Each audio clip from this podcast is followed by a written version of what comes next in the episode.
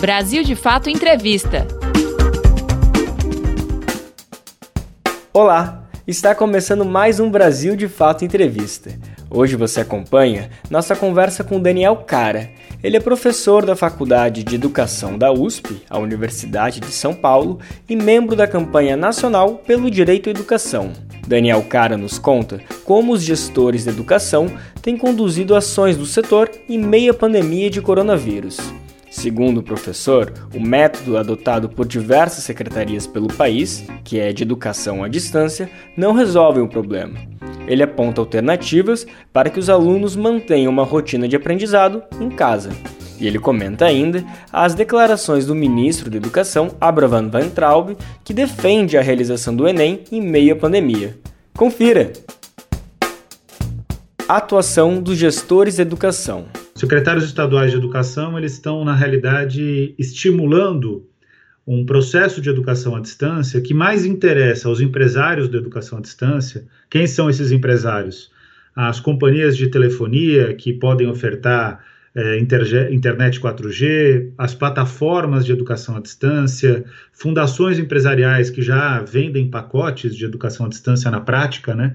Eles vão dizer que não vendem, mas os contratos que eles afirmam acabam sendo contratos comerciais, junto com os, os secretários estaduais e municipais de educação. Então, os secretários estaduais de educação, eles, é, antes mesmo da gente ter uma noção concreta do impacto da pandemia sobre a, a educação, eles já é, tomaram uma série de iniciativas para estruturar grandes negócios de educação à distância. O ministro da Educação ele é pior do que os secretários estaduais de educação, porque a, os secretários estaduais erram no sentido de erram na perspectiva do direito à educação, no sentido do direito à educação, mas eles ainda defendem o isolamento social. O ministro da Educação ele, ele, ele defende todos os negócios de educação à distância, mas pior do que isso, ele vai dizer que, além dos negócios de educação à distância, é preciso rediscutir o isolamento social. Ou seja, ele, ele erra é, porque ele coloca em xeque a própria política de saúde pública. Então, a, a situação é muito, muito grave. Os secretários municipais de educação estão acertando mais. Por que, que eles estão acertando mais? Porque eles acabam ficando mais próximos dos professores, porque o, o distrito, né, o que a gente chama da circunscrição de, de gestão, os, o território de gestão, para ficar mais claro, é menor, né? menor o território de um município do que o território é, de um estado. Então, a realidade é que a, a, os secretários municipais de educação acertam mais, especialmente porque eles entendem que a educação à distância não substitui a educação presencial. Eu acho que esse é o, o o, a questão chave. Esse, é, esse é, o, é o elemento que precisa ser colocado no debate de maneira mais evidente. O processo educativo. Todas as pesquisas sérias em termos de pedagogia, neurociência, didática, vão mostrar que a educação ela depende, especialmente na, na, na no processo inicial de formação, a gente está falando de educação básica aqui, então que vai da creche até o ensino médio. Mas eu incluiria aí também, aí eu falo como professor universitário, é, incluiria também a graduação. A, a, a educação, para ela se realizar, o processo de ensino-aprendizado para se realizar, que parte no, no, na questão do, do aprendizado, de um processo cognitivo que acontece dentro de cada aluno, ele precisa de vínculo. E o vínculo, ele não é só um vínculo entre professor e aluno, entre educador e educando, como diria o Paulo Freire. É um vínculo também dentro da turma. Os alunos aprendem entre si. Não existe vínculo é, que não seja a partir do relacionamento é, pessoal. Ah, os seres humanos são, antes de tudo, é, animais sociais e políticos, né? Então, eles precisam do relacionamento para poder é, estabelecer processos cognitivos, inclusive, né? Ó, só um caso aqui que eu acho que vai ficar bem claro para todo mundo. O ser humano é o único animal que ele depende da mãe e do pai, depende do cuidado, né? Se não for da mãe e do pai, de um de um responsável para poder sobreviver, porque ele não consegue ter, ele não consegue buscar o alimento na, na, primeira fase da vida. Ele não vai conseguir aprender a falar e não vai aprender a se comunicar se ele não tiver contato com o outro. Então, o processo de cognição humana depende do outro.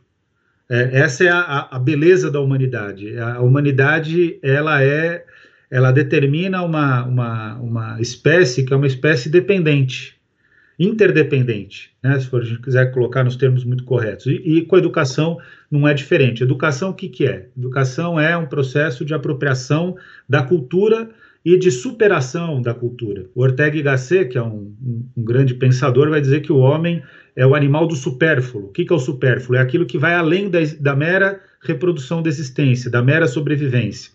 Então, a, a, a, ao produzir cultura, os seres humanos precisam, nessa produção de cultura, do contato com o outro. Isso fica prejudicado na educação à distância. Educação EAD ela tem sido utilizada e muito mal utilizada pelas escolas particulares de altíssimo padrão. O que é uma escola particular de altíssimo padrão? É aquela que cobra uma mensalidade acima de R$ 1.500 das famílias. Essas escolas, elas praticamente estão fazendo a teleaula. O que é a teleaula? O aluno fica exatamente como a gente está conversando aqui, cerca de cinco horas por dia, tendo contato com o seu professor, e aí tem relatos que são relatos maravilhosos, né? Ah, vamos ser sinceros, boa parte das famílias matriculam seus filhos em escolas privadas não porque acreditam na educação, mas porque, porque querem que seus filhos tenham contato com é, filhos de empresários, é, querem contato com redes sociais, querem diferenciação, querem dizer que são é, diferenciados em relação ao restante da população brasileira. No fundo, no fundo, a educação ela acaba expressando o resultado de um país que é um país marcado por uma experiência é, dramática, injusta, inaceitável de escravidão. E, e isso fica dentro de, de, das pessoas. Então, elas não querem educação, elas querem diferenciação. E aí essas escolas estão ofertando educação à distância na estratégia de teleaula para dizer que elas estão indo muito melhor do que as escolas públicas e que isso é, é, assim é quase que de, perante a pandemia vamos fazer com que os nossos alunos sejam os melhores. E eu eu, eu, eu lamento dizer para os pais que acreditam nisso de que não, lamento dizer que não está funcionando. E não está funcionando por quê? Porque a, as crianças elas estão ficando esgotadas e não estão aprendendo. No fim da pandemia, essas crianças elas vão ter tantos problemas decorrentes de saúde mental, pela pressão que está sendo exercida, que a, a, esse vai ser um, período, um período mais do que perdido. Em relação às escolas públicas, o que está acontecendo? A qualidade das estratégias de educação à distância é, é baixíssima. Por quê? Porque, olha, gestor, tem gestor público que nunca pisou numa escola pública. Tem gestor público que nunca entrou dentro de uma comunidade favelizada. É, tem gestor público que não conhece a periferia das grandes cidades. Eles não sabem, por exemplo, que numa família é, normal, uma família majoritária, uma composição familiar majoritária na, na, na, cidade, no estado de São Paulo, as famílias elas só têm uma unidade computacional. Muitas vezes as pessoas falam, ah, porque temos 200, mais de, de 210 milhões de linhas telefônicas de celular. Pô, é quem não conhece falar isso. Para quem conhece a periferia, sabe que a pessoa adquire um número, não tem condição de pagar o plano pré-pago, perde o número, aí tem outro número, só que esse número está contabilizado como existente. Então, a, a, a, os celulares não têm condição de receber o software da secretaria, porque são celulares antigos. A vida é dura. As pessoas acham que todo mundo gasta uma fortuna com celular. Não é verdade. E não existe unidade computacional disponível. Então, no caso das escolas públicas, as redes estaduais elas estão fingindo que estão ensinando e a população não vai fingir, não, porque a população é honesta. Ela não, ela não vai aprender. Os alunos não vão aprender. Alternativas educacionais. Tem tanta coisa que a gente pode fazer que, que, que é, é, é muito mais é, é, animador, por exemplo, se a Secretaria de Educação tem dinheiro para fazer um contrato com o Google, com a TIM, com a Oi, com a Vivo, com a Claro, ela também tem dinheiro para, por exemplo, distribuir material didático. Concorda? O Brasil tem inúmeros materiais didáticos de qualidade. E tem uma enorme capacidade, porque, porque é simples, tem uma enorme capacidade, por exemplo, de propor atividades para os alunos. Manda atividade por correio, manda, pode até mandar atividade pelo celular para quem tem celular, mas pelo menos você cria um processo de democratização que quem não tem acesso ao celular vai ter via correio. E aí faz, por exemplo, desafio para os alunos. Ao invés de fazer o currículo, eh, tentar seguir o currículo tal como a gente conhece em sala de aula, naquela estratégia, uma série de carteiras enfileiradas, o professor de costas para o aluno, escrevendo no quadro negro, é, é, na lousa, é, ao invés de fazer isso, estimula os alunos a, a, a, a, desafios, tenta trabalhar numa estratégia de, de é, resolver problemas. Né? Coloca, por exemplo, uma pergunta que todo aluno tem que saber responder: o que é um vírus? Como que o vírus se reproduz no corpo humano? Por que, que a gente não pode colocar a mão no, nas mucosas, na boca, no ouvido, nos olhos, no nariz? É, por que, que precisa lavar sempre a mão? Por que, que, por que, que a Cândida consegue é, com, com, uma determinada proporção de cândida para água consegue combater o vírus? Por que, que o álcool é tão necessário? Qual é o segredo do sabão, do sabonete e, e do sabonete antibactericida contra o coronavírus? Como está a questão do coronavírus no mundo? Quantos países têm é, é, tido maior sucesso de letalidade? Qual que é a proporção de casos que são pessoas que são recuperadas e pessoas que morrem. Aliás, o estado de São Paulo tem uma das maiores letalidades do mundo e os dados são subnotificados. Então, é, é esse é o caminho que eu acho que a gente consegue. Olha, só com tudo isso que eu falei para você, dá para trabalhar história, geografia, é, biologia, física, química, né, a questão da cândida, do álcool, do sabão, matemática. E se fizer uma redação língua portuguesa, eu fico impressionado com a falta de criatividade da gestão pública na, na área de educação. Por que, que é pouco criativa? Porque é uma gestão pública que não ouve os professores. A grande parte dos secretários municipais estaduais de educação, como eu disse para você, nunca pisaram numa escola pública. A gente nunca teve um ministro ou ministra, aliás, só teve uma ministra de educação na história do Brasil. É, é nunca teve um ministro ou ministra de educação na história do Brasil que veio da escola pública. Você está acompanhando nossa conversa com Daniel Cara. Ele é professor da Faculdade de Educação da USP e membro da campanha nacional pelo Direito à Educação. Daniel Cara comenta como os gestores de educação têm conduzido ações do setor em meio à pandemia de coronavírus. Ele aponta alternativas para que os alunos mantenham uma rotina de aprendizado em casa. A situação dos professores. O professor ele está pressionado pelos secretários, os professores das escolas públicas. Em geral, o professor é o mesmo, né? Ele leciona na, nas escolas públicas e ele leciona também nas escolas privadas. Mas o professor está pressionado nas escolas públicas, muito pressionado, é, porque ele não está sendo ouvido e ele vai ser obrigado, a partir é, do, do, do, dos próximos dias, ele vai ser pressionado a responder sobre a questão da educação. Vai ser obrigado a responder a, a, as demandas de educação à distância, vai ser obrigado a entrar nas plataformas. Ele não foi preparado para isso, nem o aluno dele foi preparado. A experiência que eu imagino que vai acontecer é uma grande experiência de frustração. Os professores vão colocar conteúdos e vão entrar nas plataformas de educação à distância e vão chegar lá e não vão encontrar os alunos, salvo raríssimas exceções. E a gente precisa aprender no Brasil a governar para todos, não para alguns. E esse é um grande problema do Brasil. É um país que se dedica a governar para alguns. Isso é um lado. O outro lado são as escolas particulares, que esses professores já estão extenuados. Foi muito interessante observar os professores de escolas privadas. Na primeira semana do isolamento social, eu fiz críticas nas redes sociais, entrevistas e programas de, de, de rádio e televisão, fiz críticas à, à educação à distância, como estava sendo proposta. E os professores ficaram ofendidos comigo. Não todos, uma, uma pequena minoria, mas ficaram muito agressivos, inclusive. Falaram, não, você está desrespeitando o nosso trabalho, a nossa capacidade de, de, de fazer aulas interessantes, a gente tem domínio, a gente entende, a gente é especialista. E, e eu achei aquilo bonito, sinceramente, porque era o ato desesperado de um profissional em defesa da sua profissão e, e em compromisso ético com, com o processo de ensino-aprendizado. Então, eu não fiquei contra eles, eu ouvi a crítica. Eu absorvi a crítica e falei, não, vocês estão certos, vocês consideram que essa é a estratégia, eu estou do lado de vocês, vamos, vamos então conversar sobre isso.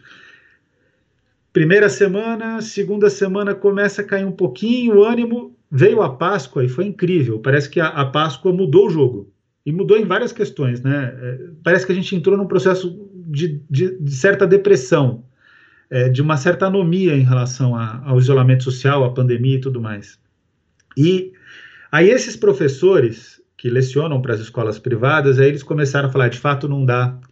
O problema é que o aprendizado do processo educacional não é uma, não é uma tarefa simples. Não é uma tarefa simples. E, e aí a, a educação à distância não dá conta. E aí você começa a ter o que é o, o, o, o inferno de todo professor, né? O professor tem que lecionar para todos e para todas, não pode deixar ninguém para trás. Só que alguns alunos, não necessariamente aqueles que iam melhor, mas alguns alunos, é, eles conseguem ter um bom desempenho, uma, uma pequena minoria consegue ter bom desempenho na educação à distância. Só que a grande maioria não tem. E aí como você faz? E aí começa a bater o desespero, porque aquela atitude de bater no peito e falar eu resolvo já não consegue dar mais resultado, né? E aí a situação começa a apertar. Esse é o momento que a gente está vivendo agora. EAD como negócio. O governo federal, porque ele tem uma rede espetacularmente quali qualitativa é, de universidades, institutos federais, ele já tem sistemas próprios. Né? Então ele não precisa fazer essas compras. Aliás, o Estado de São Paulo também tem. E aí, por que, que não utiliza a estrutura da Universidade de São Paulo? Né? Eu sou professor da USP. Né? É, por que, que não utiliza a estrutura da Universidade de São Paulo para educação à distância? Não utiliza porque isso não gera negócios. Né? É, um dia eu espero que as pessoas descubram que o João Dória não é um bom gestor na crise do, do coronavírus. Qual é o jogo de atores para a contratação dessas plataformas de educação à distância? Bom, o jogo começa com o que existe de pior em termos de filantropia educacional, que é o caso brasileiro, o pior do mundo, em que as fundações empresariais e movimentos empresariais, como Todos pela Educação, Fundação Lehman, é, Instituto Natura, eles atuam gravemente para, ao invés de colaborar com a área, disputar a área.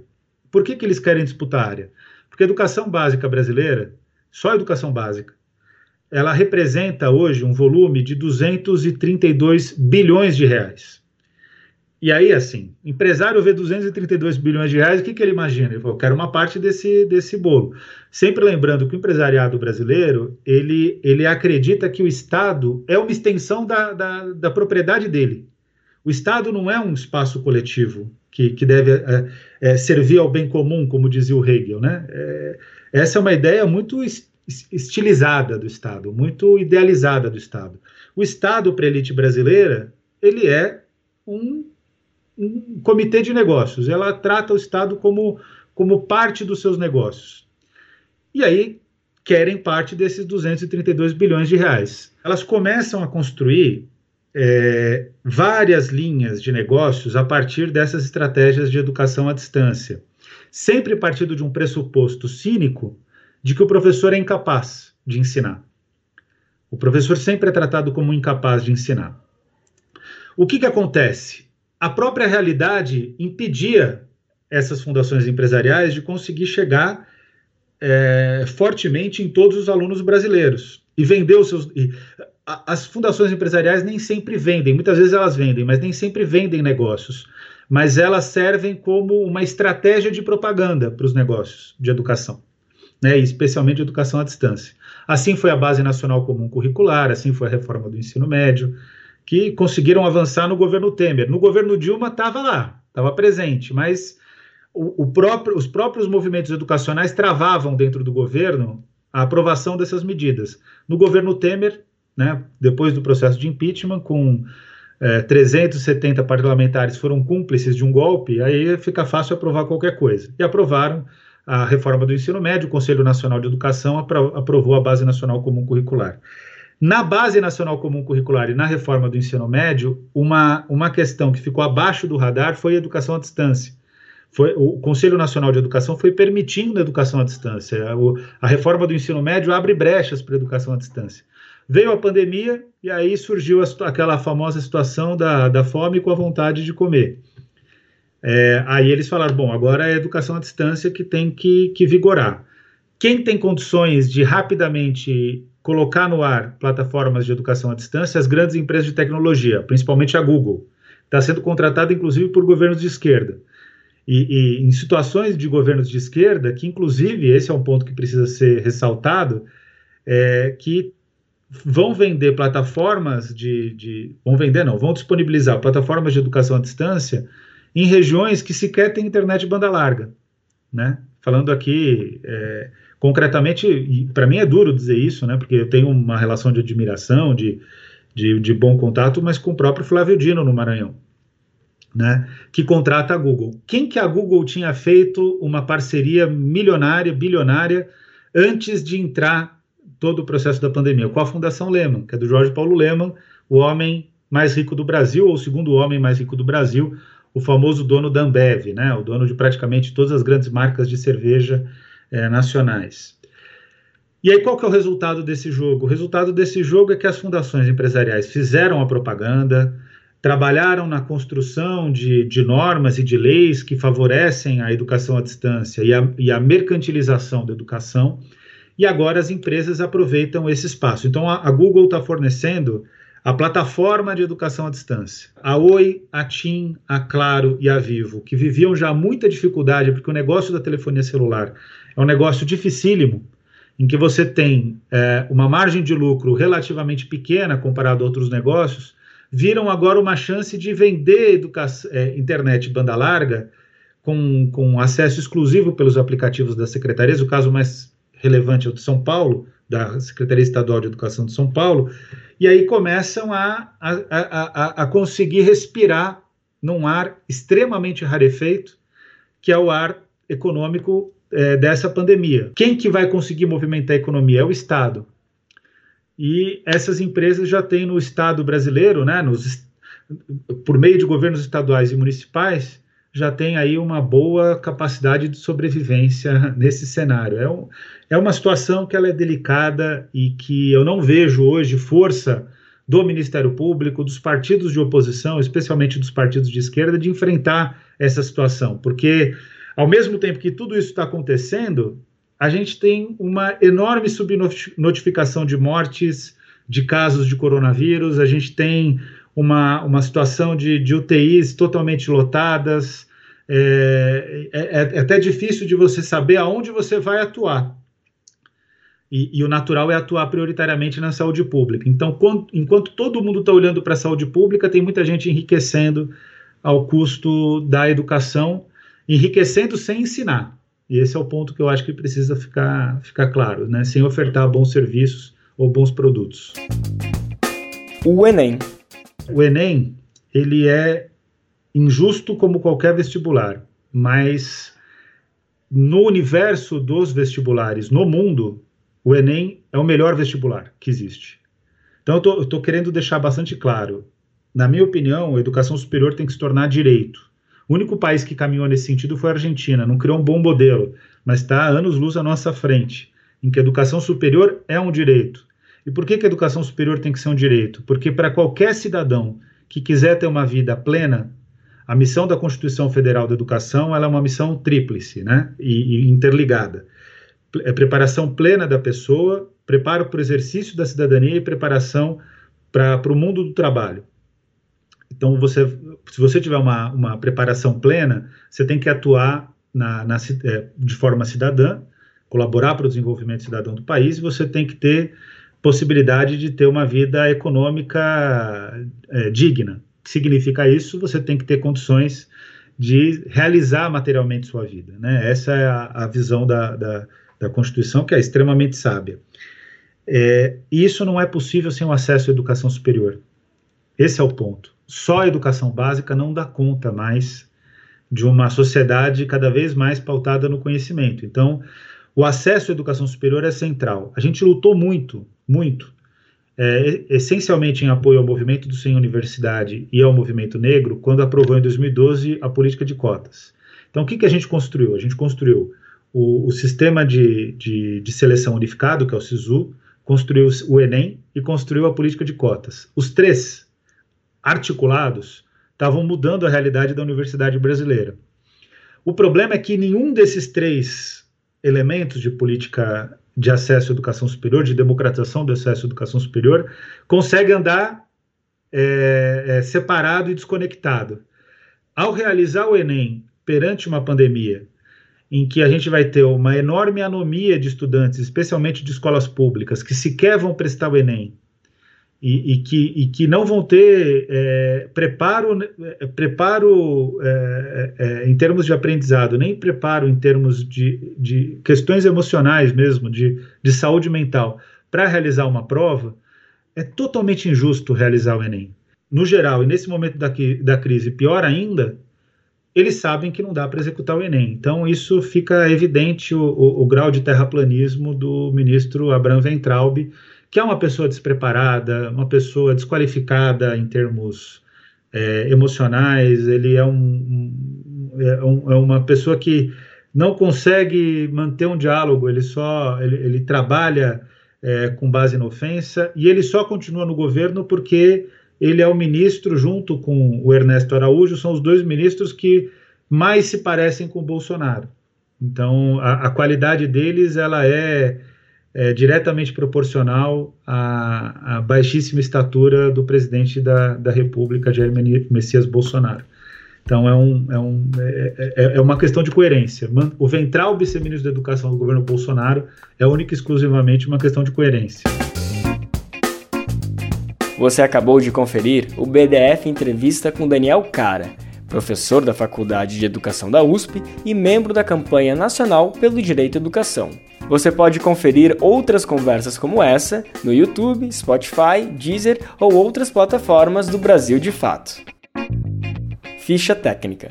Apresentação: Lucas Weber. Entrevista: José Eduardo Bernardes. Edição: Vanessa Nascimento, André Paroche e Lucas Weber. Coordenação: Camila Salmásio e José Bruno Lima. Direção: Beatriz Pasqualino e Nina Fidelis. Brasil de Fato Entrevista.